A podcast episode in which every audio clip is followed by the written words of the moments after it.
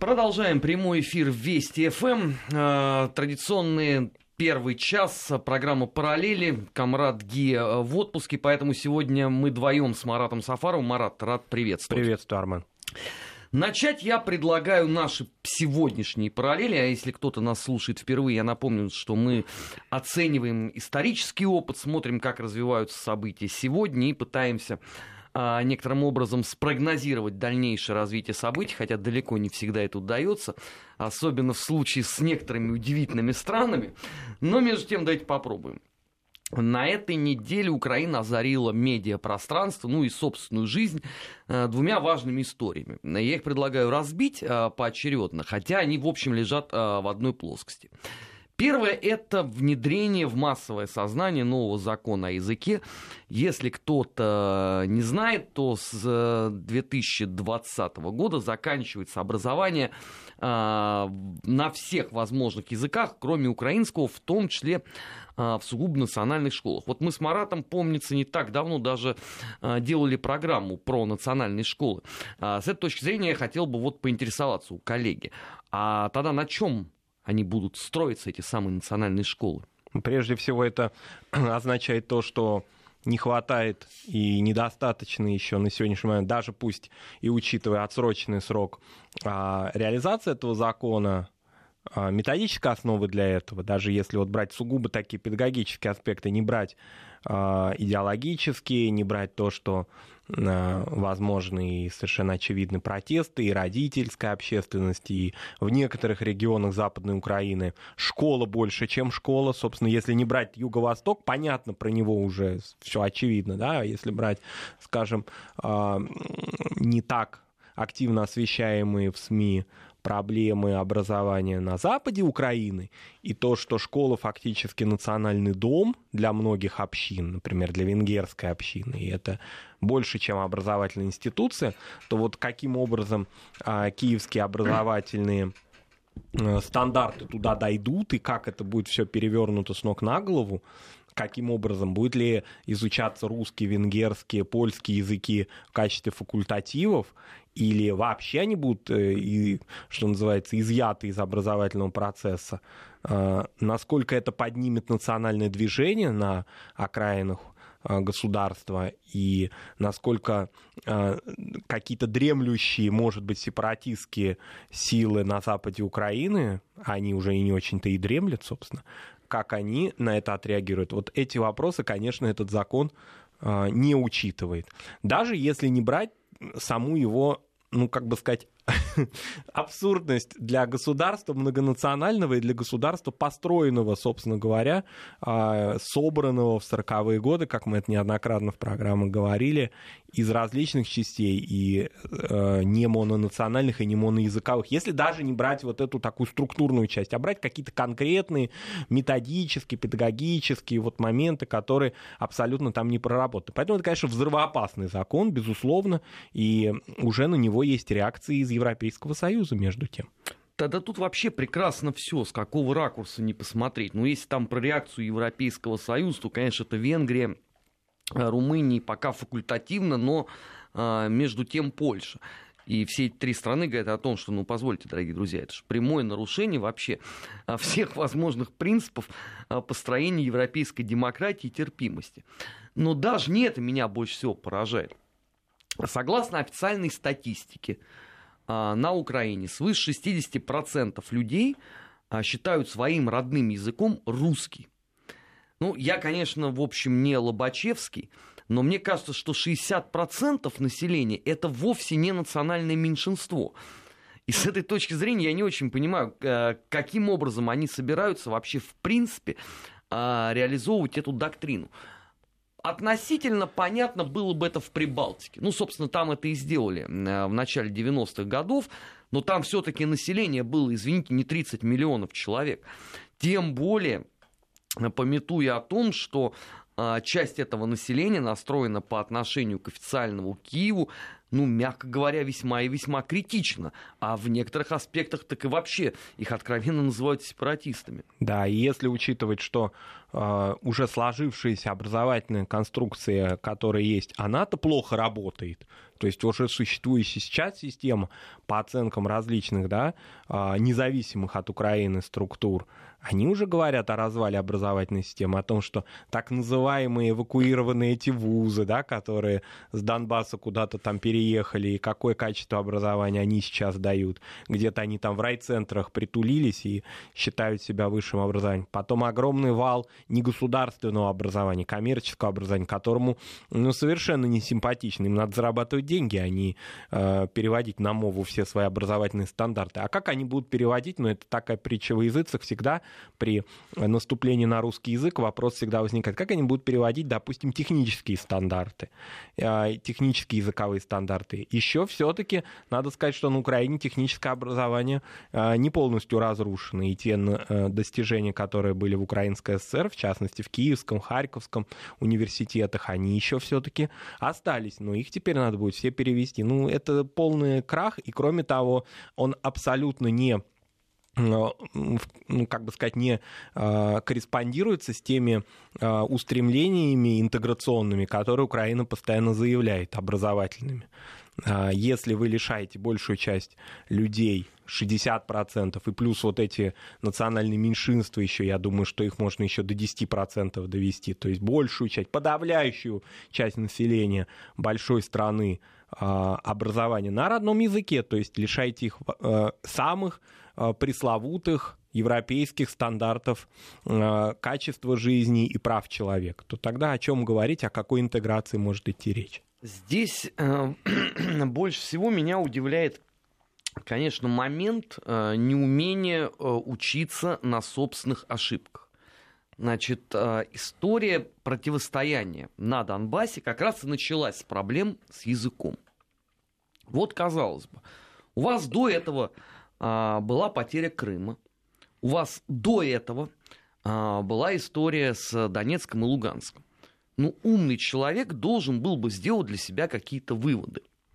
В условиях, когда а, у тебя продолжается конфликт на Донбассе, и посредством деятельности украинских политиков окончание его уходит куда-то там за дымку историческую у тебя масса проблем с другими регионами. Ну, например, там, с Николаевым.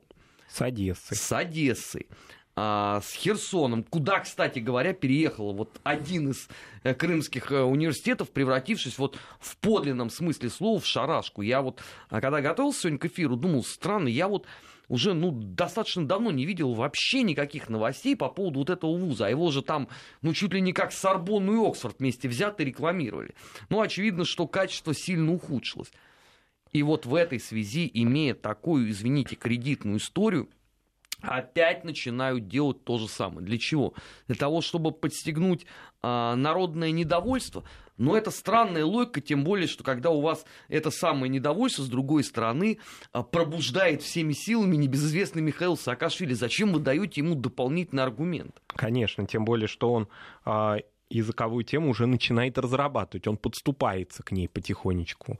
А, и совершенно очевидно, что он ее будет активно использовать, и то, что он сейчас пытается на мове там чего-то произносить, он резко может бросить это, эту затею и а, подстегнуть именно вот те, ту языковую проблему, о которой речь идет. Кроме того, да, вот, казалось бы, последние события могли бы научить, то есть события последних пяти лет. Ну и дальше практически вся украинская история 20 века показывает, что вся эта борьба с языком добром не кончалась. И вообще вот удивительная история в языковых этих а, дискуссиях и параллелях исторических. Ведь язык все-таки это больше, чем политика, больше, чем идеология. Это какая-то а, ну, часть культурного это часть кода. культурного кода. И невозможно ну, заставить полюбить. Вот это просто, ну, как бы сказать, это невозможно. Это дискредитирует всю великую литературу, великую культурную традицию. Как относиться будут одесские, херсонские, николаевские или закарпатские молодые люди к языку, который им навязывается, который они бы могли при э, других реалиях каких-то, да, когда он бы был как предметом, когда бы ему отводилась какая-то значительная, часть, какая-то значительная часть э, часов. Он, безусловно, государственный язык, и он присутствовал бы в образовательном пространстве, как он, например, сейчас присутствует. А, и таким образом они могли приобщиться к этому. Когда это все навязывается, то все бессмертные произведения Тараса Шевченко, Леси Украинки, Ивана Франко и тех писателей, я уже не знаю, которых там, наверное, подвергли ревизии, потому что в 20 веке некоторые из них по декоммунизации не проходят, я думаю. А, так вот, это все, каким образом а, это будет навязываться то есть это некое отторжение, и обязательно это будет формировать параллельные улицы, которые уже сейчас существуют и которые, безусловно, будут еще больше изолироваться друг от друга, параллельные общины. Вот эти вот э, загонять людей в какие-то свои культурные такие пространства изолированные. А, и кроме того, ну самое главное, что если этот закон начинает реализовываться со школьного уровня, это а, не дает возможность подавляющему большинству молодых людей а, получить право на высшее образование, потому что они просто банально не смогут сдать экзамен.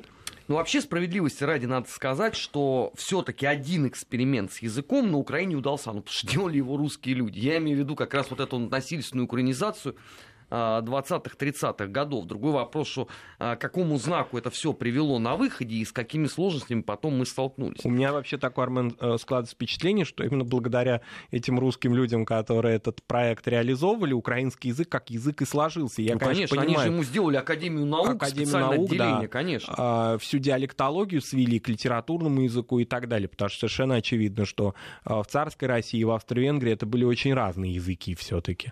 И литературная норма, конечно, сложилась в советской Украине, э, в советской Украинской ССР, скажем так, да, и уже даже, я думаю, что и в послевоенный период, благодаря, э, прежде всего, выработке этих языковых норм, это все укрепилось. Ну, это сейчас никого не интересует, это такая неактуальная никому тема, и все это понятно. Сейчас необходимо э, этот язык навязать. Ну, всем понятно, все параллели мировые, не только на нашем постсоветском пространстве, но и глобальные, показывают, что никакие эти навязывания ни к чему хорошему никогда не приводят. Э, язык это все-таки в какой-то степени это любовь, и нельзя навязать а, любимое что-то насильно. Ну, как показывает практика, в принципе, можно. Другой вопрос, что, опять же, надо учитывать негативный опыт. Но вот удивительно, конечно, что этот самый негативный опыт никого там, в принципе, не волнует. Потому что не успела еще отгласить даже та самая там украинская интеллигенция, правда, делает она это все-таки а, посредством социальных сетей и крайне робко, но хотя бы там какие-то подвижки есть по поводу языка. Как выяснилось, что э, у нас же сегодня 1 октября осталось 18 дней действия закона об особом статусе Донбасса. Казалось бы, да, вы должны что-то все-таки начать делать. А, либо а, закон а, пролонгировать, и он действует дальше, и вы пытаетесь его каким-то образом все-таки реализовать, так же, как и Минские соглашения, другой вопрос, получается, у вас всегда плохо. Либо вам надо придумывать новый закон. Значит, э, украинцы торжественно огласили, что у них на 99,9% этот закон готов. Правда, его никто не видел, кроме госпожи Геращенко, которая, собственно, и сделала это заявление. А после нее вышел ясновельможный пан э, Гетман э, Петро I и сказал, что он этот, э, значит, удивительный закон об особом статусе Донбасса повезет США. И во время Генассамблеи ООН 72 он обсудит его действия с Трампом. Ну, в общем, стенограмма известна. С Трампом они обсуждали губернаторов Техаса, Алабамы и еще немножечко погоду в лице этих ураганов. И снова до э, закона не дошло. Вот я смотрю на это и никак не могу понять, а вот глубинная суть всего этого явления какая? Ну, вы что хотите? Э, подставить Францию и Германию, которые являются гарантами исполнения Минских соглашений. Ну, потому что если вы а, принимаете закон в том виде, в каком его обрисовала госпожа Геращенко, а там есть, ну, по крайней мере, с ее слов, замечательный пункт, что Киев вообще не несет никакой ответственности за все то, что там происходит, включая кровопролитие. Ну, тогда это странная позиция, потому что вы же все время будете э, привлекать внимание мирового сообщества к тому, что вот вас всех там обижают, угнетают. Но это позиция жертвы тогда куда? Как, если ты э, лишаешься, э, лишаешь себя права быть стороной конфликта, да, и, соответственно, такой несчастной жертвы, угнетенной и так далее, но при этом э, и ответственность всю снимаешь с себя. Как это вообще? Это какой-то абсурд получается. Я думаю, что это действительно э, в определенной мере вы правы. Это, э, ну, может быть, прямо или косвенно, но подставляет э, гарантов э, Минских соглашений и, соответственно, каким-то образом ну, создает какую-то странную позицию. Они являются гарантами чего? Вот это, этой э, билиберды?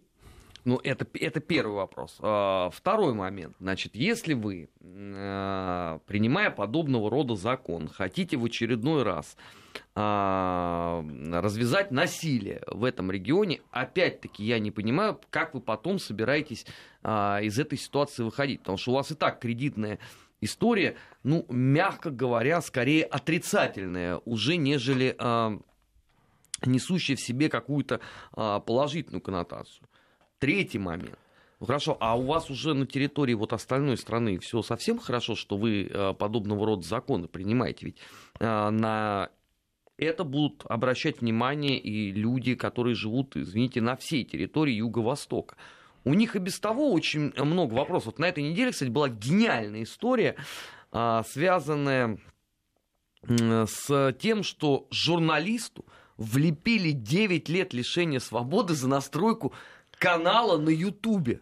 Да. Это вот просто к вопросу про такую вот европейскую демократию. 9 лет лишения свободы. Да. И есть же еще а, параллельно этому история. А, не могу не поделиться, не знаю, Марат, слышали вы это или нет. Значит, а, у них же та боль а, господин Умеров, а, заместитель главы никем и никогда нигде не зарегистрированного Меджлиса. Он получил два года колонии поселения за призывы к сепаратизму. И, соответственно, Украина, а, рыдая во всех возможных а, международных инстанциях, типа там Союза библиотекарей, Общества пчеловода и так далее, так далее, а, забыл уточнить один немаловажный момент. А сколько на Украине дают за призыв к сепаратизму? Я не поленился, как человек сам ходящий под двумя статьями, полистал этот уголовный кодекс. И выяснилось, что а, за это дают 12 лет лишения свобод, причем не колонии поселения. Вот глядя на это на все, а, опять же, перед лицом высоких европейских товарищей, зачем они все это делают? риторический вопрос, и такое впечатление, что все эти разыгрывания карт, они национальных, в том числе, вот, допустим, с тем же самым Умеровым, там была целая еще тема, связанная с привлечение мировых СМИ на, на, эту, на эту ну, проблему. Ну, да? это, это какой? Это э, женщина Николаева, вот этот ежемесячник? Нет, они, например... Херсонская доярушка? А, нет, они, как бы сказать, эту новость активно лоббировали в разные мировые СМИ, но другой разговор, что СМИ эти давали информацию безоценочно, насколько я это слышал, то есть не давая, какой не давая какой-то комментарий, а единственное пускали, что называется, в эфир адвоката, а, и который там, ну, значит, вот а, вещи говорил примерно такие, за, за которые, скорее всего, а, если бы он находился на территории Украины и говорил бы обратно, то он бы получил бы срок, а, как вы правильно заметили, намного больше, нежели здесь. Это вот такая вот э, история топтания на месте с какими-то рецидивами.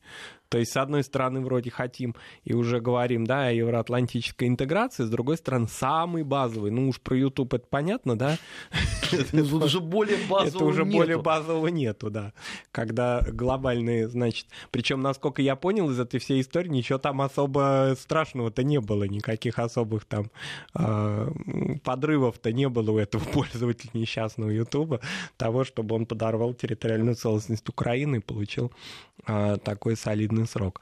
А, ну, в общем, вот продолжение такой истории. Я думаю, что а, чем больше... Причем интересно, что с той стороны-то, со стороны европейских институтов, уже такое некоторое недоумение начинает это вызывать. То есть такое впечатление, как будто какая-то неадекватность Нет, но эти, востоку э. Эти вот европейские структуры, вот я честно скажу, они меня умиляют просто. Вот по-настоящему. Значит, когда им год назад говорили, ребят, в стране судят не только за комментарий в Фейсбуке, вот э, вы там с комрадом Ги публикуете э, анонс программы э, песни, да. вот вам кто-нибудь оставит комментарий. На это дело пишется донос, и вы отправляетесь, соответственно, да. белым лип. Но там же дошло вообще до абсурда. Там уже есть случаи, когда людей посадили по статье сепаратизм, внимание, за то, что они лайкнули новость на российском ресурсе. Да. В то же время вот эти все события, которые связаны с э, ограничениями свобод в интернете на Украине, они при этом совершенно даже не то, что понятно на пленарных заседаниях э, им и места не может быть, но даже кулуарно или с помощью СМИ не обсуждались на прошедшем на этой неделе саммите по э, цифровым технологиям в Таллине который проходил. Понятно, что там... Им некогда было. Они решали другие вопросы. Они действительно решали другие вопросы. Там была сегодня тема, которую мы будем обсуждать, да, каталонская, но тем не менее там говорилось о безопасности интернета, о свободе доступа, об инфраструктуре и так далее. Ну и, соответственно, не только в пространстве ЕС, но и для стран, которые являются кандидатами или а, в какой-то степени да, себя мотивируют к вступлению в европейское пространство. Но такие вот вопиющие моменты, там это все это как-то никого не интересовало. И вообще, конечно, э, история молчания Европейского Союза по э, очень многим темам, это, наверное, такая отдельная, да, да, должна быть богатая сага, ну, конечно, поменьше, чем э, сага э, о форсайтах. Но все равно, как бы, э, тема, конечно, э, невероятно увлекательная, потому что вот, ну, нету, наверное, уже на постсоветском пространстве ни одного события, э, в котором бы Европейский Союз мог бы, в принципе, разобраться правильно, а, вынести какие-то правильные оценки, а, дать какие-то нужные рекомендации, найти в конце концов слова. Другой вопрос, что, конечно, может быть, многие политики, живущие на Украине, к словам в принципе не готовы воспринимать их условно. Но это хотя бы была бы какая-то попытка. Просто то, что мы видим а, нынче, и вот мы сейчас, кстати, во второй части будем а, программы нашей говорить о Каталонии, потому что тут, конечно, такое число параллелей на все возможные случаи жизни, начиная, конечно, от а, пассивной страусиной позиции Европейского Союза и заканчивая тем же самым местом, что и 80 лет назад, что это, конечно, отдельное такое удовольствие, правда, удовольствие в кавычках, потому что уже опять льется кровь, к сожалению. Сейчас мы э, уходим на новости и после них продолжим программу «Параллели». Не переключайтесь. «Параллели. Назад в настоящее». Ищем ответы в дне вчерашнем. Программа «Параллели» в эфире Вести ФМ. Армин Гаспарян, Марат Сафаров. В студии дошли до э, референдума э, в Каталонии.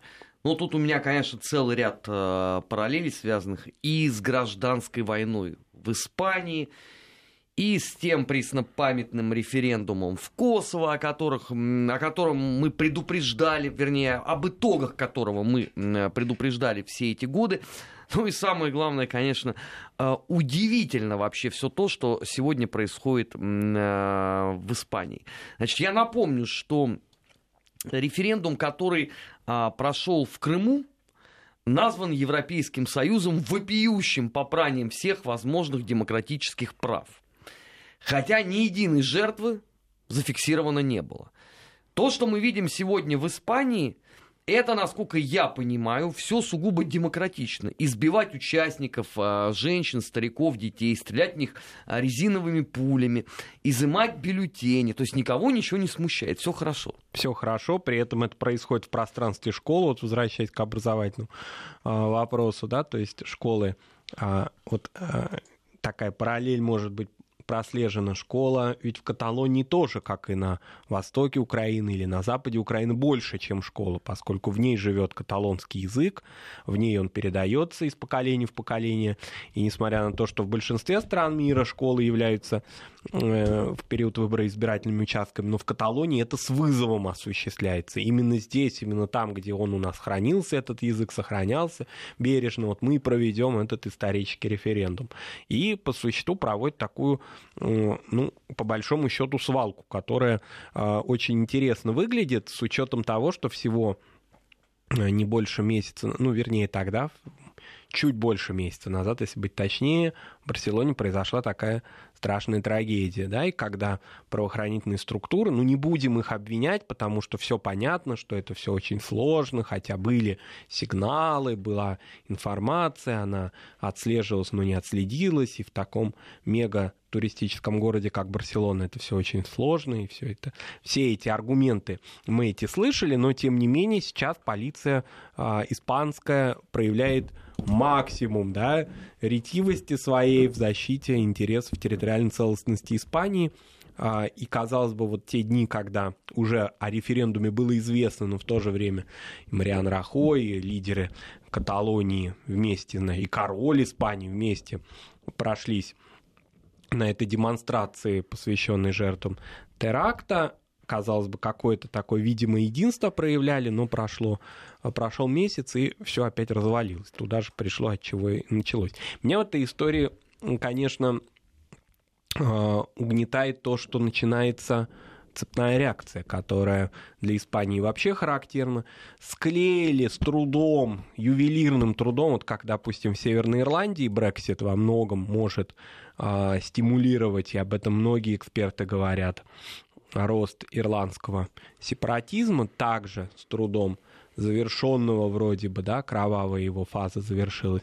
То же самое происходит сейчас в Бильбао, в стране Басков, где начинаются тоже определенные уже разговорчики в строю о том, что а почему бы и нам не перенять каталонский опыт, если им можно, а почему нам нельзя. Единственное отличие э, существует в том, что все-таки э, в стране Басков существует определенный консенсус, как мы это видим, да, все-таки он сложился и между социалистической партией, националистической партией, каким-то образом они договорились, и сейчас вот так сразу рушить они этого не будут, пока это скорее маргинальные разговоры, но из всего разгорается пламя, поэтому во многом Испания находится на таком, значит, этапе того, что ее северо-восточный, северо-западный, ну, в общем, северные, проще говоря, да, а провинции могут действительно отделиться от нее. И вот эта позиция Европейского Союза, господина Юнкера, я смотрел интервью с ним. А, он одном... вышел из состояния летаргического сна, это удивительный Нет, человек. он не вышел, к сожалению, из состояния летаргического сна. А, это интервью из него, оно шло на английском языке, нет, на французском языке, но были субтитры. В общем, из него понять было ничего невозможно. Какой он позиции придерживается, неясно. Мне гораздо больше понравилась позиция господина Макрона, который все-таки правду матку э, заявил и Испанию, значит, территориальную защитил. Но надо же учитывать, что в приграничных районах с французских с э, Испанией, с Пиренеями, существует свое каталонское меньшинство, существует баские меньшинства, поэтому для Франции это не э, абстрактная тема. Не, мне больше всего вот в этой конструкции нравятся искренние европейские формулировки. Национальная полиция действует профессионально и сдержанно на референдуме в Каталонии сообщил источник в испанском правительстве. А всего лишь открыли по горожанам стрельбу резиновыми пулями. Это теперь всего называется лишь. профессионально и сдержанно. То есть мне даже страшно себе представить, что же там будет, если они перестанут себя сдерживать. То есть они, в принципе, должны тогда всех людей там поубивать, а, кто выступает за то, чтобы, согласно действующему закону, не где-то подпольно там бросить бюллетень там или на столбе нарисовать, что никогда мы не будем братьями ни по королеве, ни по матери, а согласно действующему законодательству проголосовать. Вообще, с каких пор европейская демократия стала такая избирательная? То есть вот одним можно, а другим категорически нельзя. Почему англичанам можно было? Ну вот, не так давно же в Шотландии был референдум. Ну, результат, правда, был не такой, как хотелось самим шотландцам, но это другой вопрос. Ну, правда, Брексит дали. был. Брексит был, да, который, последствия которого не разгребли, и, видимо, еще в обозримой перспективе это будет продолжать иметь актуальность. Я думаю, что точка невозврата это все-таки а, косовский кейс. Вот он как-то во многом показал, что можно работать так, а можно работать иначе, то есть в зависимости от конкретной ситуации. А, в зависимости от того, на какой позиции находится народ. Старой демократии, в британской это совершенно одна ситуация. А Испания, которая нам казалась тоже становым хребтом ЕС, ну вроде бы старая Европа, пусть и южный, пусть и отекчен, отек, э, с отекчениями экономическими, этническими проблемами, но тем не менее все-таки то, что ассоциируется у нас со старыми европейскими институтами, благо уже более 40 лет а, после Франко все-таки там устоявшиеся демократические институты сложились, тем не менее она отнесена а, вот тоже к таким вот государствам, которых можно применять силу в соответствии а, с волеизъявлением народа. Ну, правда, конечно, тоже эта картинка немножко, которая транслируется испанскими, европейскими СМИ, такая черно-белая, ведь мы видели, что и в самой Каталонии, и в Барселоне часть общества не настроена на сепаратизм, и была протестная акция, посвященная единству Испании. Ну, 46-42%. 46, 46 да. против э, выхода из состава Испании, 42 за. Да, поэтому это тоже не так одномерно, и какая-то часть общества э, нейтрально к этому относится, она сама не знает, как ей определиться, потому что, с одной стороны, совершенно понятные последствия выхода Каталонии станет э, новые договоренности с Европейским Союзом, и, например, для Барселоны крайне важная тема проблемы — это безвизовый режим благоприятствования с точки зрения а, туристического Шенгена. Он закроется на какой-то период времени однозначно, и это приведет к упадку. Правда, барселонцы, их тоже понять очень сложно. А, я некоторое время назад смотрел большой такой документальный фильм, посвященный протестам барселонцев против туристов, и их, им они надоели. Ну вот они накликали, видимо, себе, значит, а, материализовали свои мысли, как говорят, да, эзотерики. Значит, вот, скорее всего, эти туристы, если действительно произойдут такие необратимые последствия, они будут иметь барьеры и, следовательно, не, до, не довезут свои деньги в этот благословенный город. А, поэтому часть общества действительно не определилась, и не так, чтобы она уж совсем имеет э, сепаратистские идеи. Кроме того, в отличие от басков, мы это знаем, каталонский сепаратизм, он все-таки э, действительно хочет и может, и опыт такой есть, вкладываться или вовлекаться в демократические институты. А, протеста и в, через голосование, через мирные демонстрации. То есть он не имеет а, опыта, большого опыта вооруженного сепаратизма или тем более терроризма, то, что мы знаем в стране басков. И поэтому не будите лихого зверя. Да? Здесь необходимо было, конечно, договариваться. Но здесь а, не позиция испанского правительства, не самая главная позиция Европейского Союза и его институтов, они не сработали. Вообще, конечно, такая очень яркая параллель э, с Крымом, э, с событиями в Каталонии сегодняшними, это то, что местная полиция отказалась исполнять решение Верховного суда Испании о закрытии участков для голосования э, за независимость Каталонии. А, это, конечно, весьма и весьма а, показательно. А, при этом, вот опять же, такая прямая параллель с отключенным интернетом и светом с полицией, а, с призывами одуматься в исполнении а, деятелей испанского правительства и самое даже главное с митингами, которые происходят в Мадриде. Но меня больше всего умиляет, конечно, параллель, но вот ты захочешь, так не сделаешь. Зная, насколько в Каталонии ненавидят историю с Франко, и вообще франкистский режим.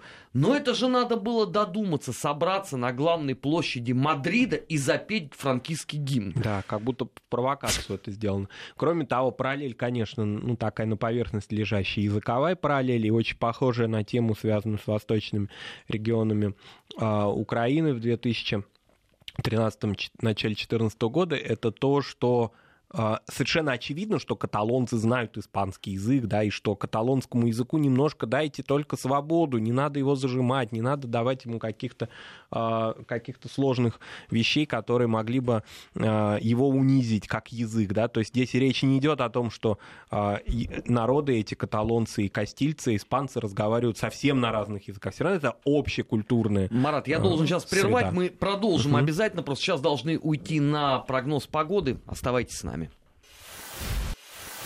Параллели. Назад в настоящее. Ищем ответы в дне вчерашнем. Программа «Параллели» по-прежнему в эфире Вести ФМ. Армин Гаспарян, Марат Сафаров э, в студии. Марат, есть еще э, параллель, которую очень хотел сегодня провести. О Каталонии мы еще поговорим сейчас во втором части. Придет политолог наш друг Никита Данюк. Э, поэтому еще выскажемся по этому да. поводу.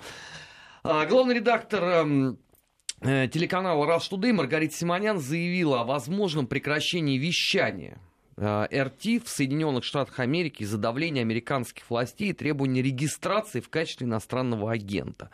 Потому что официальные лица и СМИ американские буквально выживают сотрудников РТ США, даже угрожают. Уже нехорошо работать на РТ и чуть ли это не волчий билет. А параллель, на мой взгляд, очевидная. У нас с Соединенными Штатами Америки была эпоха холодной войны когда градус взаимной нелюбви был, ну, чрезвычайно высок. Но никогда в ту эпоху до подобного не доходило. Мы взяли принципиально новую высоту э, в этом противостоянии, э, или условно теперь в 21 столетии уже ну, любые средства хороши. Не можешь ты противостоять тому, что э, рассказывает РТ.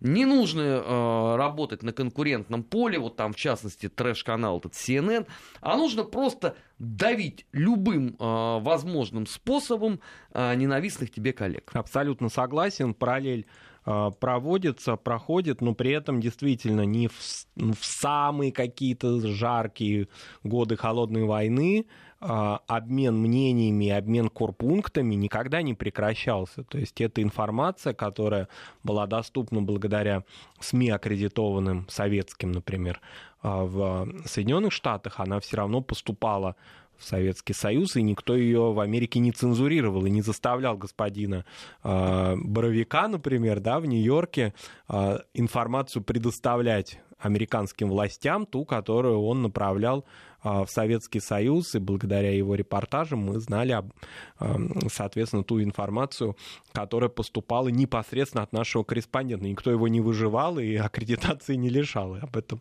он хорошо рассказывает в своих мемуарах. То же самое касалось, допустим, и существования в Советском Союзе американских СМИ. Э, я думаю, что очень многим людям старшего поколения известен журнал «Америка», который выходил э, в СССР, э, журнал «Гутен Так», например, который был западно-германский, не ГДРовский, тоже выходил в Советском Союзе. Я помню, у нас дома еще были несколько номеров, и вполне себе в застойные годы они выходили. Поэтому и никакого давлением в Советском Союзе на них не оказывалось. Ну, вот такая была, такой был культурный обмен. В самые сложные моменты истории он не прекращался.